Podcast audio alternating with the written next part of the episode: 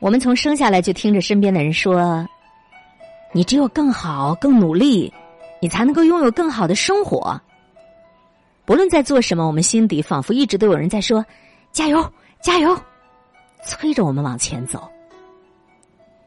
遭受了一些生活上的磨难，我们并没有停留，而是收拾好情绪，比之前更加积极、更加上进了。可是渐渐的发现，忙忙碌碌，不知道为什么，也不知道怎么样才能更开心。于是我们又很迷惑：为什么我这么样的积极，我还是过得不开心呢？渴望成功，也渴望一个温暖的拥抱。你的内心一直住着一个不太快乐的自己。他一直都是别人家的孩子，虽然生长在普通人家，但经济条件还可以，从来没有为柴米油盐操心过。一路上成绩优秀，后来还保送了大学。之后为了继续深造，申请奖学金到美国，一路念到了博士。但是最近几年，他一直过得特别痛苦。起因是因为失恋，事情过去了很久，他都没有办法走出来。你知道，在美国立足并不容易。我觉得我还不够优秀，等我稳定下来，拿到绿卡，我再去联络他。我希望我能配得上他。那个时候，你觉得他还会在那里吗？他沉默了。可是我真的觉得我还没有什么能够拿得出手的东西。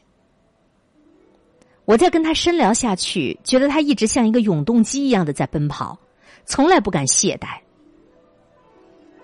我我觉得我一旦停下来，不知道怎么就会发慌，没有办法独处，好像有个声音在我脑子里一直在喊我加油加油。一旦我不往前奔，我就会对自己严重的不满意。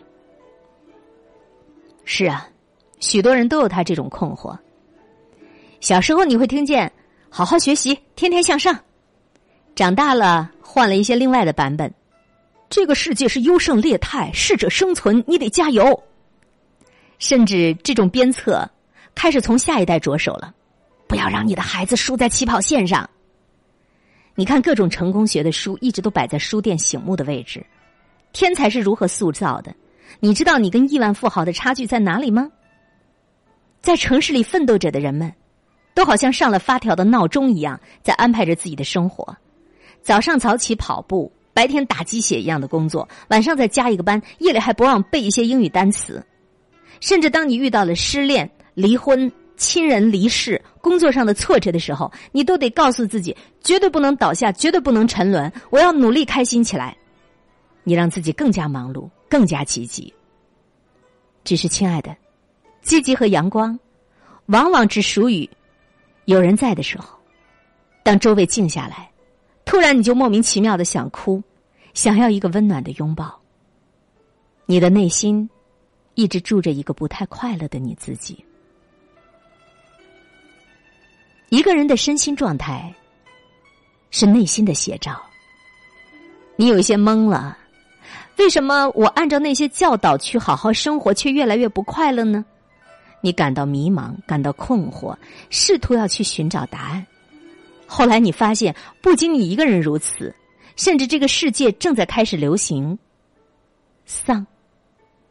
葛优躺开始满大街流行，就那毫不用力的一躺，放松、颓废，甚至伴随着生无可恋的绝望，甚至连桑茶都开始出现了。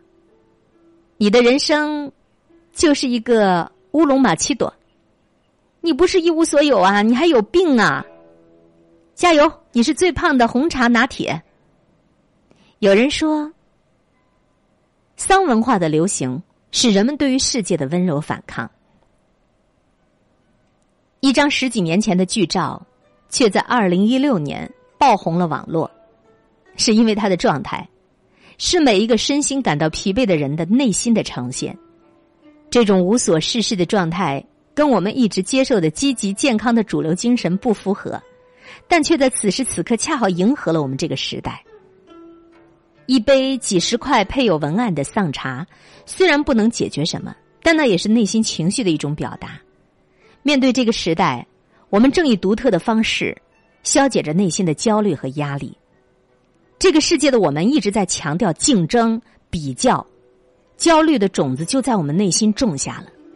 我们很多人都不太相信。分享比竞争更有力量，所以我们一直以社会意义上的成功作为标准，拼命往前冲。然而，我们发现，无论我们怎么样努力，怎么样投入，总有不能抵达的地方。可是，像永动机一样奋斗着的我们，身心已经呈现出或深或浅的不平衡。我们开始焦虑，感到巨大的压力，甚至严重的身心疾病开始袭来。愿你出走半生，归来仍是少年。我们比任何时候都渴望找回初心，渴望消解压力。然而，我们并不得法。突然有一天，我们发现某些地方出现了一个死结，再也打不开了。人生的道路就异常艰难了。我们开始思考：我们真的一直需要那么积极吗？我们到底在恐惧什么呢？当遭遇挫折之后，过早的积极是否真的具有持久的力量呢？你那么样的积极，为什么你还是不开心呢？有一些人非常享受他的生活状态，做事的时候往往体会不到外人眼中的辛苦坚持，于他们而言。纯粹是因为能够从中获得快乐，在这种状态下会灵感涌动，即便是没有结果的事情，也让其受益匪浅。而还有一些人，仅仅是迫于现实的原因积极上进，当然也可以取得一定的成绩，可时间长了就会发现，越是积极越是焦虑，并且难以持续，要么感觉到身心疲惫，要么生病了，发现再也没有办法继续原来的生活模式了。看了电影《摔跤吧，爸爸》，一开始那姐妹俩也是受爸爸的逼迫去摔跤的，每天天不亮就得起床锻炼，穿着没有半点女孩子气的衣服，内心里是一万个不愿意。可是当他们去参加了朋友的婚礼，他们的朋友却十分羡慕他们有这样一个爸爸，至少你们的爸爸是为你们着想，不用过早的就跟锅碗瓢盆打一辈子交道。回来之后，姐妹俩就变了，同样是摔跤，可是他们元气满满。他们找到了内心的动力，知道是为了自己而积极，然后状态自然而然就发生了巨大的变化。所以你看，其实你做的这件事情本身，并不是决定你是否快乐的关键，重点是在于你是在什么样的心情环境下去完成的。我们大多数人往往处于后者的一种状态，就是非常耗，看起来积极，但内心缺乏享受感。工作就算能做到尽善尽美，也往往停留于疲于奔命，内心对自己并不满意。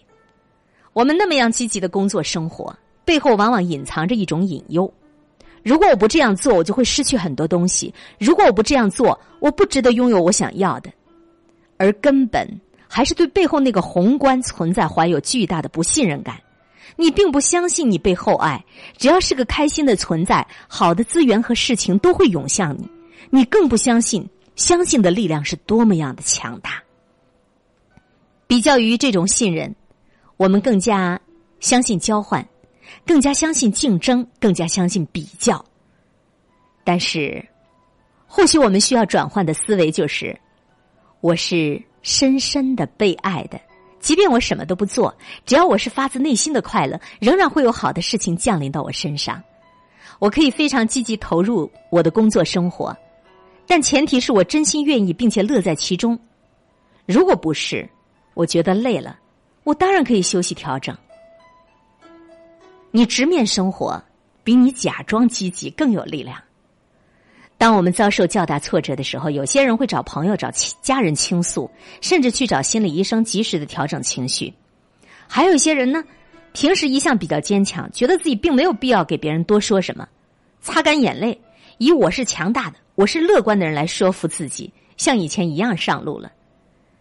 群里有一个朋友啊，最近遇到很多麻烦事，丈夫提出了离婚，家里老人生病了，单位又忙，加上孩子年幼需要照顾，她觉得自己都快要崩溃了。大家都在争相的安慰她，希望她开心一些，顺利度过这段艰难的时光。后来她自己说：“嗯，我要努力开心起来，明天开始制定学习计划，我不能够被生活打败。”仔细爬楼看了看聊天记录，我能够深深的感受到他的内在还有太多的情绪是需要调整的。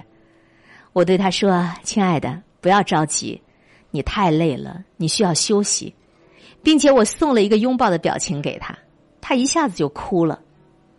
实际上，不少人跟他一样，特别希望快速的度过一段难熬的时间，希望自己从这种糟糕的状态当中脱离出来，奔入下一个积极良好的状态。我们把自己安排的很满，也能取得一定的进展，但是夜深人静，只剩下自己的时候，无力、孤独、寂寞，一一的变着法子袭来。我们发现欲速则不达，自己的积极阳光并没有让内在安宁和喜悦。